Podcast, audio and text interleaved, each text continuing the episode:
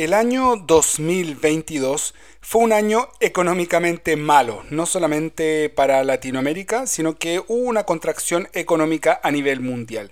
Y todos aquellos que estamos relacionados al mundo de la innovación, el emprendimiento, los negocios y la inversión, lo vimos tangiblemente en la disminución de montos, de oportunidades de inversión en las startups. Más aún, según un reporte del Global Corporate Venturing, vemos que existió una disminución en un 25% de venture capital, es decir, de capital de riesgo disponible para startups a nivel mundial. No obstante, la cantidad de dinero disponible para los corporate venture capital, que es la temática que vamos a conversar hoy, disminuyó solamente en un 2%. Y no solo eso, sino que también el año 2022 fue el año en que mayor cantidad de iniciativas de Corporate Venture Capital fueron lanzadas con un total de 101 en el reporte que les voy a dejar a continuación. ¿Por qué podemos ver ese desacople entre el capital de riesgo y el capital de riesgo corporativo? ¿Por qué es diferente el VC Venture Capital del CVC, el Corporate Venture Capital? No te preocupes, no eres la única persona en este dilema. Esto es 95% el podcast que te ayudará a resolver esa y más dudas de innovación corporativa, startups y negocios.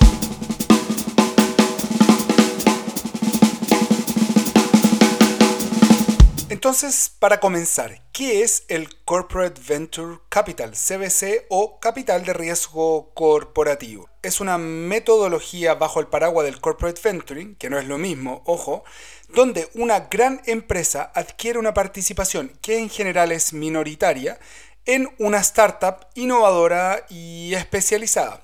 Esta adquisición de acciones o participación accionaria de la gran empresa dentro de las startups no solamente se hace por razones financieras, a diferencia del venture capital, sino que también debido a razones estratégicas que estaremos revisando en este capítulo.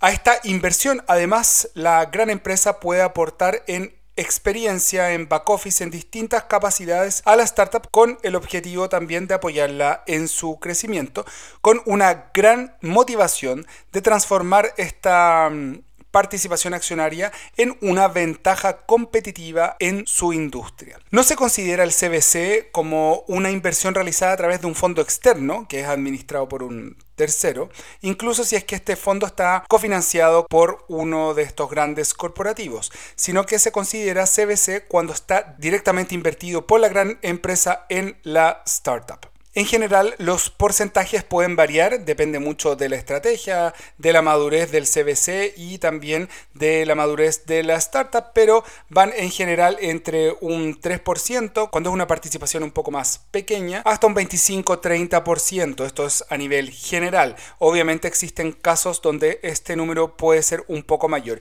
Y contrario a lo que uno podría pensar, según un reciente estudio de McKinsey, el CBC no necesariamente termina en una adquisición completa de la empresa o lo que se conoce como M&A, Merger Acquisitions. ¿Cuáles son las etapas que sigue un proceso de Corporate Venture Capital?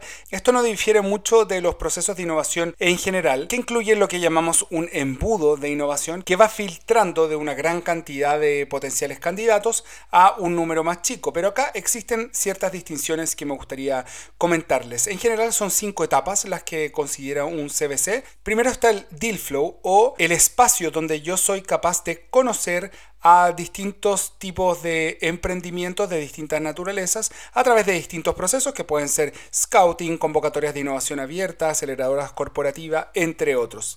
Paso uno entonces es el deal flow o conocer a muchos startups relacionados a las tesis de inversión que tiene el CBC. Segundo paso es el due diligence o traducido en español la debida diligencia. Una vez que por distintas razones seleccionaron y definieron un grupo de startups con los cuales avanzar en un proceso de CBC, lo que se pide son distintos tipos de documentaciones, reporte, validación, estados de resultados de la empresa, entre otros, para saber que la startup es lo que dice que es, tiene lo que dice que tiene y es una empresa sana. Ese es paso 2, due diligence. Tercero, MVP mínimo producto viable o en algunos casos prototipo. Es decir, muéstrame un producto de baja fidelidad que permita validar en terreno las hipótesis que dices cubrir o las propuestas de valor que prometes generar. Luego de eso, cuando ya se vio que lo que tú estás ofreciendo como startup es real, pasamos a la etapa de inversión. Y esta puede ser solo o acompañado dependiendo del CBC. Es decir, se puede invertir directamente en una ronda entera o se puede ir como coinversor, es decir, apoyando una ronda de inversión donde hay un partner mayor que puso en general más dinero y yo me sumo a ese levantamiento confiando en el due diligence que está haciendo ese partner. Para finalmente en el paso 5 hacer seguimiento de la startup tanto a nivel de implementación como a nivel financiero acompañándolo tal vez a otras rondas de inversión o implementaciones de mayor escala. Una vez que se ha invertido en la startup, nos vemos en general en un proceso ganar-ganar, donde por un lado la gran empresa recibe no solamente el potencial retorno económico mm, eh, financiero en el caso de que esta startup se valorice, sino que también le permite capturar talento, tecnología, nuevos modelos de negocio, pudiendo aprender para conquistar ya sea nuevos mercados o nuevos productos, aprovechando todo el know-how, la disrupción y la innovación que la startup trae sobre la mesa. Y por otro lado, la startup también gana no solamente por la inversión directa que se hace en ella, sino que también en el aprendizaje cruzado y en las espaldas o el back office que le puede prestar la gran empresa, no solamente a nivel de marca, que es lo más obvio, diciendo que esta gran empresa es accionista de mi startup, sino que también un acompañamiento, mentoría o procesos más administrativos en los cuales la gran empresa ya tiene harto terreno recorrido. Y finalmente, ¿Cómo se mide el éxito de los CBC? Hay mucha literatura al respecto, pero de todo lo investigado me quiero quedar con tres grandes tipos de métricas. Primero son las métricas de retorno financiero, que también se conoce como las métricas pirata. Después ustedes pueden googlear por qué, pero dentro de ellas está, por ejemplo, el aumento en el ingreso recurrente anual o ARR en inglés Existen múltiples dependiendo de la industria, no nos vamos a detener en ellas en este capítulo, pero sí pueden investigar lo que llamamos las métricas pirata. En segunda instancia tenemos métricas estratégicas, es decir, qué tan estratégico, valga la redundancia, es juntarme con esta startup. Y ahí aparecen otras variables como por ejemplo cuántos nuevos mercados hemos descubierto, cuántas nuevas conexiones con nuevos productos y servicios yo he realizado, cuántas veces se han juntado áreas de negocio con esta startup, entre otros. Y finalmente las métricas culturales que tienen que ver con cuánto la empresa ha aprendido de la startup y viceversa, entendiendo que estos pueden ser distintos encuentros eh, casuales, más informales o procesos de aprendizaje un poco más articulados. Estos tres tipos de métricas son los que recomendamos implementar al momento de pensar en un CBC. Ahora, para que todo esto no quede en la teoría, tenemos un invitado muy especial del mundo del CBC que queremos que nos cuente su experiencia y su historia. Adelante, Nicolás. Le damos la bienvenida en este nuevo capítulo del podcast 95% a Nicolás Melero, de Falabella Ventures. No te voy a presentar yo, Nicolás, como siempre queremos que nuestros invitados se presenten y nos cuenten ahí eh, quiénes son, de dónde vienen. Muy bienvenido. Cuéntanos quién eres, Nicolás. Hola, Matías. Bueno, eh, primero agradecerte la, invitación y felicitarte por el programa. Creo que están haciendo un tremendo aporte para el ecosistema de innovación y emprendimiento en Chile. Y de, bueno, te cuento un poco de mí. Eh, soy Nicolás Melero, soy ingeniero comercial de la Católica. Tengo 10 años de experiencia, he desarrollado la mayor parte de mi carrera en temas de inversión, esencialmente dedicado a la gestión de activos alternativos. Mis inicios fueron en una GF local, ahí gestioné principalmente portafolio de activos inmobiliarios. Después me di un giro y me fui a trabajar en una incubadora americana con presencia en Latinoamérica y en Europa del Este. Y ahí empezó un poco mi, mi viaje por el mundo del emprendimiento. Hoy, desde Falabella Ventures, creo que cumplimos un rol bien similar al de una incubadora, ya que de alguna manera somos un motor de búsqueda y de atracción de talento emprendedor, tanto regional como, como global, diría. eh, y ahí lo acercamos al, al, ecosistema Falabella. Buscamos explorar nuevas tecnologías, eh, mejorar nuestras capacidades y promover una cultura de innovación dentro del grupo. Eh, para aportar a nuestro propósito corporativo que es este simplificar y disfrutar más la vida. Muchas gracias, muy, muy buena intro, Nicolás. Y desordenando un poco, quiero partir por el final. Hace un par de semanas vimos un hito importante que tuvieron como Falabella Ventures. Eh, me imagino que es la conclusión de un gran proceso, por eso digo que vamos a partir por el final. ¿Qué es lo que pasó con el éxito de Pismo? Entonces, quiero que nos cuentes a mí y a los auditores, que en general son innovadores corporativos, que están en distintos ámbitos del corporate venturing en sus respectivas empresas, un poquito más de detalle de esta última ronda, cómo participó Falabella Ventures en este proceso de Pismo y todo lo que se pueda saber y lo que se puede contar públicamente. Ahí siéntete libre, queremos escuchar todo lo que nos puedas contar respecto a este granito que tuvieron como Falabella Ventures. Sí, claro. Bueno, estamos muy felices con Pismo. La verdad, yo, yo me integré al equipo hace un año y la inversión de Pismo lleva un poquito más, así que yo les digo al equipo que, que les traje la suerte, pero en realidad tuve poco que ver con esta inversión, pero feliz de contarte el, el, detalle que, que, me lo sé. Bueno, Pismo, partir por ello, es una fintech brasilera sobre la cual está construido FPI. Básicamente es el core bancario de la billetera digital del grupo. En simple, lo que hace Pismo es que le proporciona la infraestructura necesaria a FPI eh, por donde ocurren todas las transacciones dentro de la plataforma. Y bueno, llevábamos años trabajando juntos desde el 2019 y el 2021 Pismo nos comunicó que iba a hacer su serie y nosotros ya estábamos bien familiarizados con, con su equipo y su producto, teníamos una súper buena opinión de ellos, por lo tanto tomamos la decisión de apostar por Pismo y participar eh, de su ronda la cual estaba siendo liderada por SoftBank y a la cual se estaba sumando un fondo Tier 1 como, como Axel. Entonces dijimos, bueno, era una súper buena oportunidad. Terminaron haciendo una ronda súper exitosa, levantaron 108 millones de dólares en, en su serie B y eso les permitió eh, seguir profundizando en su, en su exploración de nuevos mercados. Abrieron Estados Unidos, abrieron Australia y siguieron me mejorando su producto. Y eh, perdón, bueno, perdón, que te interrumpa, Nicolás, solo para ver sí. si entendí bien. ¿Ustedes uh -huh. ya tenían un proceso con ellos, tipo client venturing o, o, algún acercamiento con Pismo antes de la ronda o, o simplemente un contacto más, más informal? Teníamos una relación comercial. Ellos eran proveedores de FPI, eh, pero no teníamos una estructura eh, de client venturing ni nada. Ellos simplemente proveían de servicio de infraestructura para pa FPI. Y bueno, nada, pues el, este 2023, hace un tiempo veníamos escuchando rumores sobre una posible adquisición de un estratégico. Y a mediados de año Pismo nos comunicó que iban a ser adquiridos por Visa por la tremenda cifra de mil millones de dólares, un, un billón, eh, lo que se convertía, wow. nos convertía a ellos en un unicornio y a nosotros en, en, en, el primer unicornio de nuestro portafolio. Así que bueno, la adquisición todavía está, está siendo evaluada por parte del regulador brasilero. Hemos ido teniendo noticias de a poco en el tiempo que se van aprobando por etapas algunas cosas, así que está bien encaminado.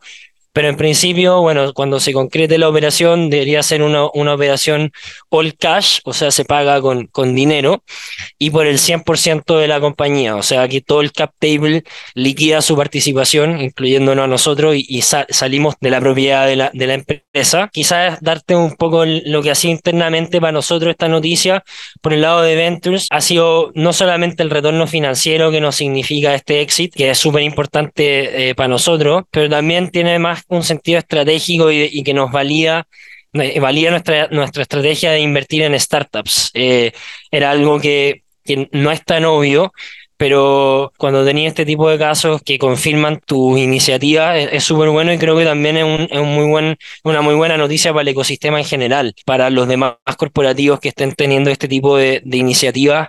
Creo que en este caso nos tocó a nosotros, pero en algún momento les puede tocar a otros. Creo que es una, una muy buena noticia para el ecosistema en general.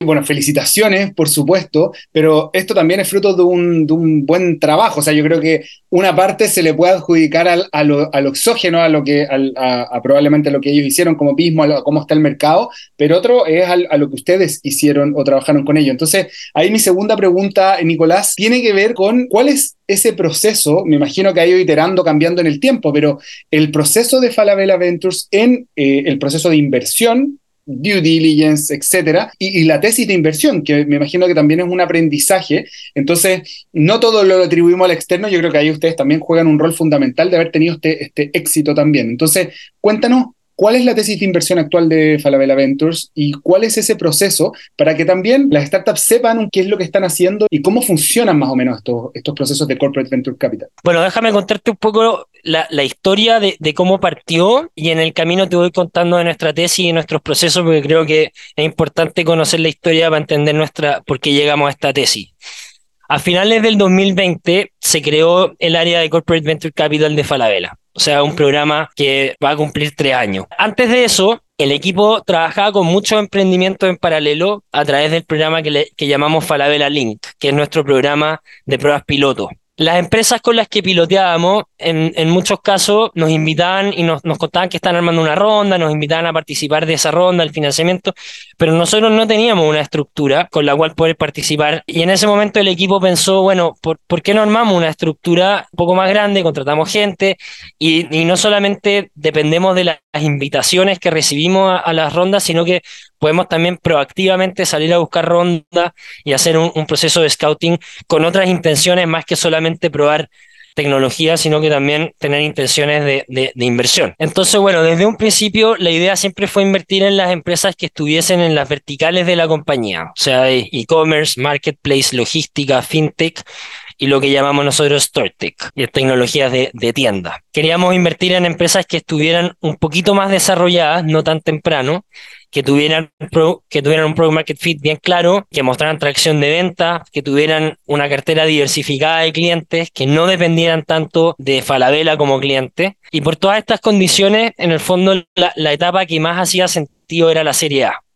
Esto nos permite entrar en una etapa también en la que las empresas están empezando a, a, pensar en la regionalización de sus negocios y ahí creemos que nosotros tenemos un valor estratégico bien importante porque ponemos a disposición de las startups de nuestro portafolio toda la capacidad regional del grupo Falabella y ahí le ofrecemos en el fondo escalabilidad a siete países en seis empresas.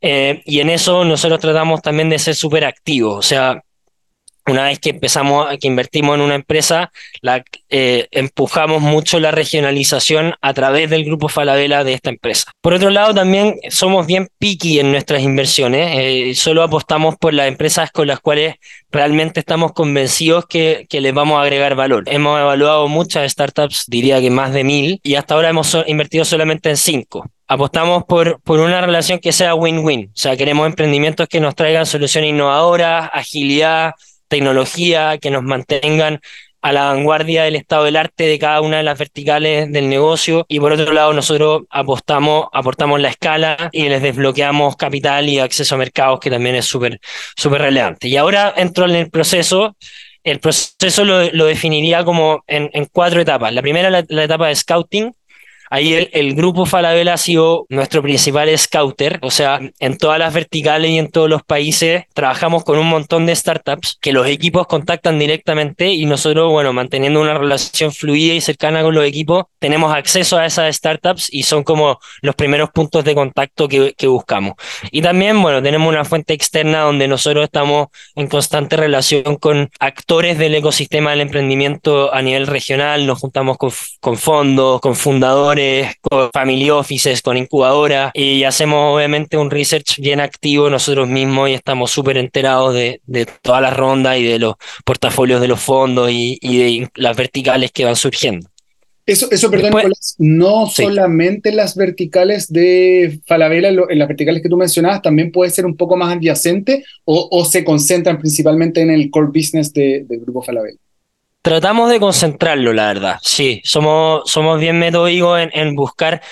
Igual, la curiosidad nos lleva a otros lugares también, pero, pero tratamos de ser eh, bien enfocados en, la, en, las verticales. Y eh, bueno, ahí del scouting saltamos a lo que nosotros llamamos la, la, la, etapa de exploración, que si hay una empresa con la que no estábamos trabajando y que encontramos en una etapa de scouting y que sería interesante, somos bien ágiles en conectarla con las personas indicadas dentro del grupo para que se conozcan y si hay espacio para hacer algo juntos, nosotros apoyamos ese proceso y tratamos de empujar que ocurra. Y si la empresa ya estaba trabajando con Falabella, vamos directamente al equipo que era su contraparte y tenemos algunas reuniones con ellos para rescatar su visión en general de la startup y hacernos una idea de si esto es un hilo de, del cual podemos tirar o no. Después diría que viene la etapa de decisión, que si, si nos convencemos en la etapa de exploración que mencioné antes, avanzamos hacia esta etapa de decisión, que esta etapa lo que hacemos es preparar nuestro informe de, evaluación y conseguir un sponsor del negocio que quiera apoyar la decisión de inversión. Y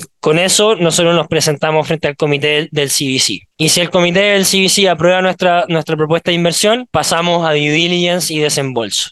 Y acá solo detenerme en el punto de que como nosotros no lideramos rondas, que es parte de nuestra tesis no liderar las rondas, siempre anclamos nuestro due diligence al, al, que haya realizado el investor previo a, a, nosotros, sin perjuicio de que nuestros equipos legales y tributarios eh, hacen su propio análisis y en algunos casos también solicitan documentos adicionales, aclaraciones, pero nos anclamos esencialmente el due diligence del lead investor. Y una vez concluido este proceso, hacemos, bueno, el desembolso del capital eh, y avanzamos con la inversión. Y ahí, bueno, tú mencionaste un poco de, de, los cambios que hemos tenido. Yo no sé si han habido demasiados cambios en nuestra tesis de inversión, eh, un programa que no lleva tanto tiempo y además que eh, como equipo estamos bien convencidos de que estamos trabajando como en nuestro sweet spot, o sea, le tenemos fe a la, a la, a la tesis, pero sí hemos ido incorporando algunas estructuras que han surgido de aprendizajes que hemos ido eh, logrando. Yo creo que de los dos principales aprendizajes que hemos tenido es la primera ha sido el de conectar en etapas más tempranas con emprendedores e intencionar relaciones tempranas con ellos,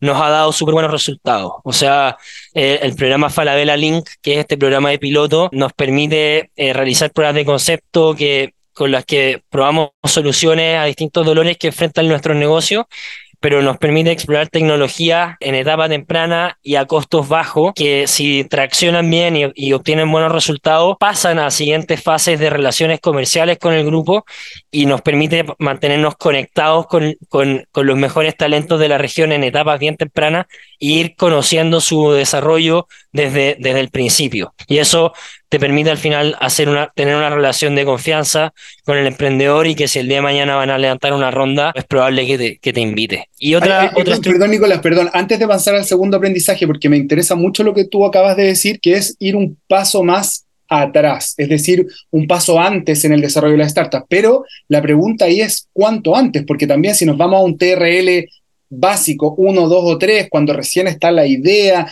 cuando recién está como, no sé, validando ciertas hipótesis, probablemente nos vamos a ir súper atrás, lo que, lo que tiene implícitamente más riesgo y además requiere más horas. Entonces, ¿cuál es ese punto, ese límite, llamémosle? ¿Cómo lo miden? ¿Será que está el, Product Market Fit? ¿Será que está el Product Solution Fit? ¿Será un TRL, no sé, 3, 4? Porque esa pregunta, eh, en cuanto a desde qué estado de desarrollo conviene relacionarse con la startup, es una pregunta sin una respuesta dogmática, no es que siempre sea así, sino que obviamente depende del perfil que estáis buscando, pero hay un límite. No podía estar con la gente que tiene idea porque si no serían millones y probablemente no te llevarían a, buen puerto. ¿De qué manera ustedes o hasta dónde de atrás en la cadena de, de desarrollo van ustedes?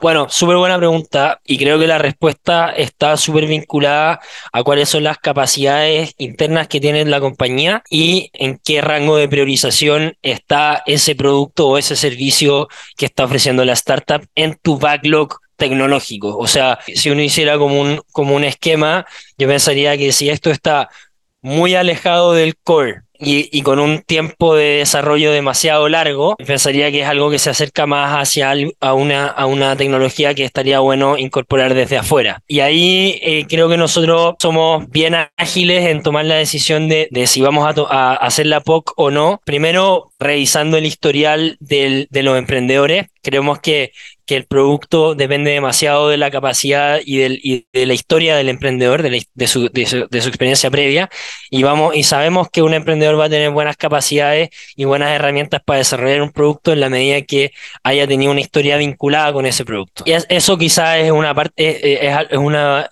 un análisis que uno hace antes de probarlo. Y, y, lo que decís tú también, al principio, si es de etapa demasiado temprana, probablemente hay capacidades internas que lo van a sobrepasar.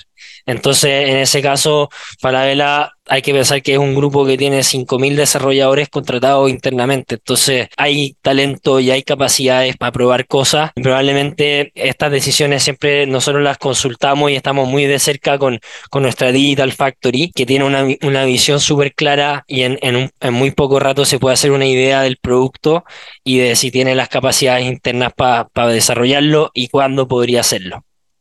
Así que sí, pero en todo caso no es una pregunta que tenga una respuesta eh, con, como única, objetiva. depende de la cultura, depende de las capacidades que tengáis adentro, depende de la priorización, pero sí, sí.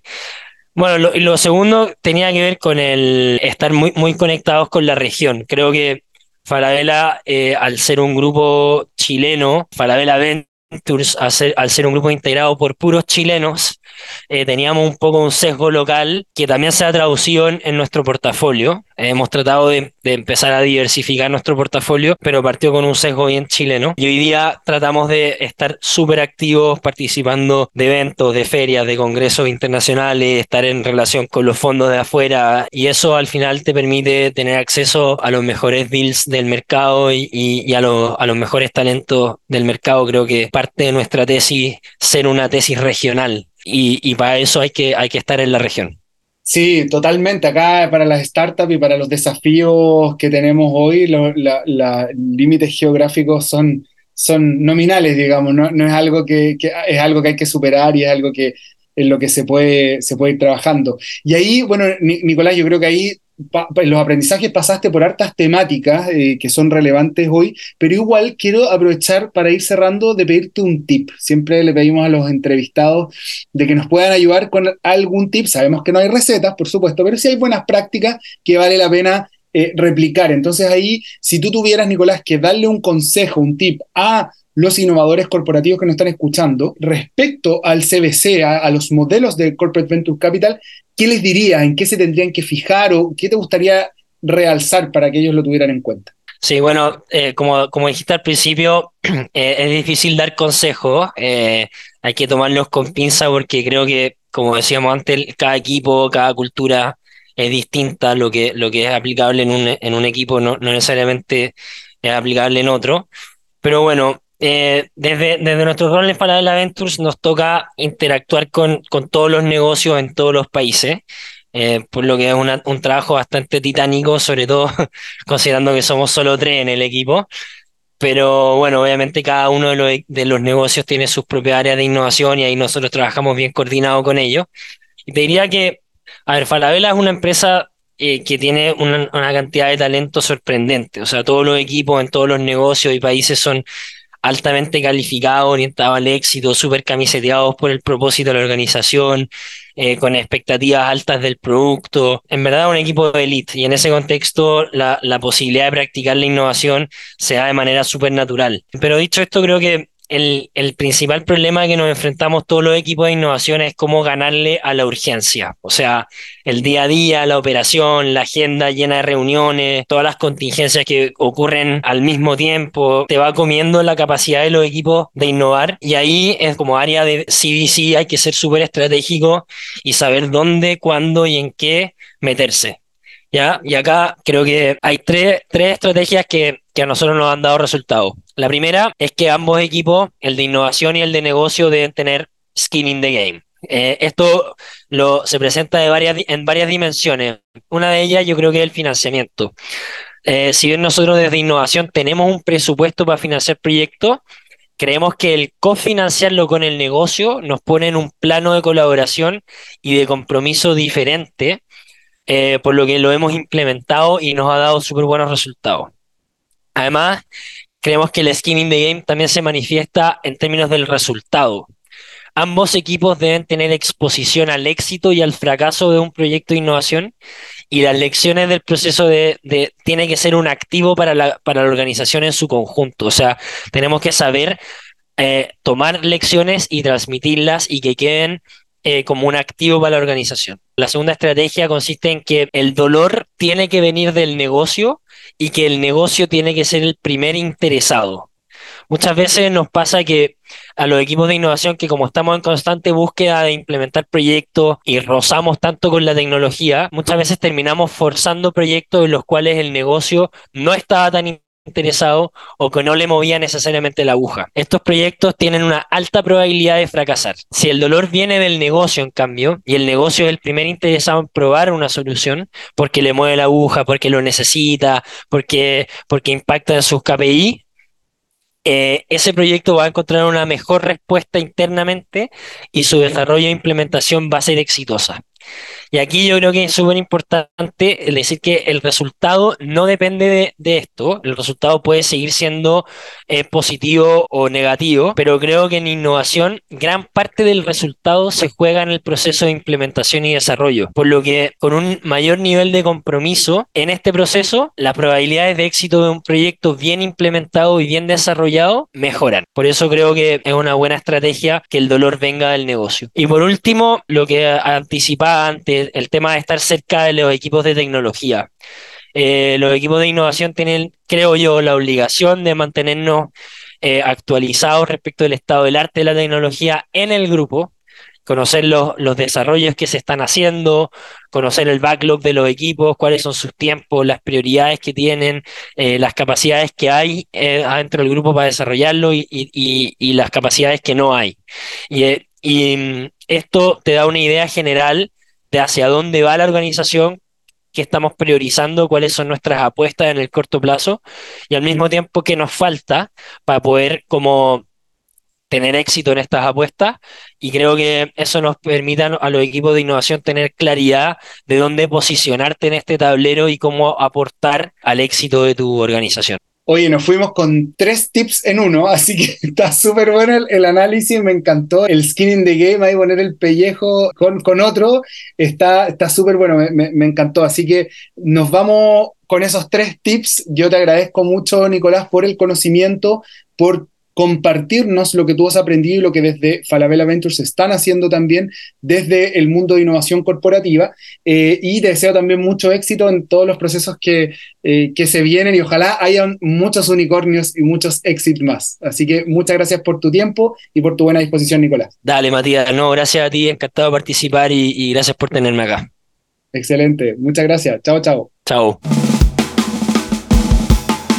finalmente, para cerrar este capítulo, quiero reforzar tres cosas importantes al momento de pensar, diseñar, ejecutar un venture capital a nivel corporativo. Primero, es clave tener un equipo especializado en inversión y capital de riesgo y también en startups e innovación. Segundo, recordemos que el CBC no se hace por razones financieras solamente, sino que por razones estratégicas. Es decir, está súper bien esperar el retorno financiero que un exit puede generar, pero también es muy importante pensar en cuáles son esas ganancias estratégicas que este relacionamiento con la startup me está trayendo. Y finalmente, el estado de desarrollo de las startups en las cuales se va a invertir no solo depende de la industria en la que estás, industrias más nuevas en general van a tener una inversión en startups más jóvenes, pero también el objetivo estratégico de si se quiere participar en una tecnología o startup en etapa más temprana o si ya quiero participar cuando la startup está un poco más madura y avanzada. Muchas gracias por escuchar, soy arroba Matías Rojas de Luca y estoy aquí para recopilar y difundir experiencias de innovación. Y recuerden, no existen recetas para emprender ni para innovar, sino que es un camino a descubrir desde la práctica. Mi misión es darte herramientas para que puedas recorrerlo de la mejor manera posible.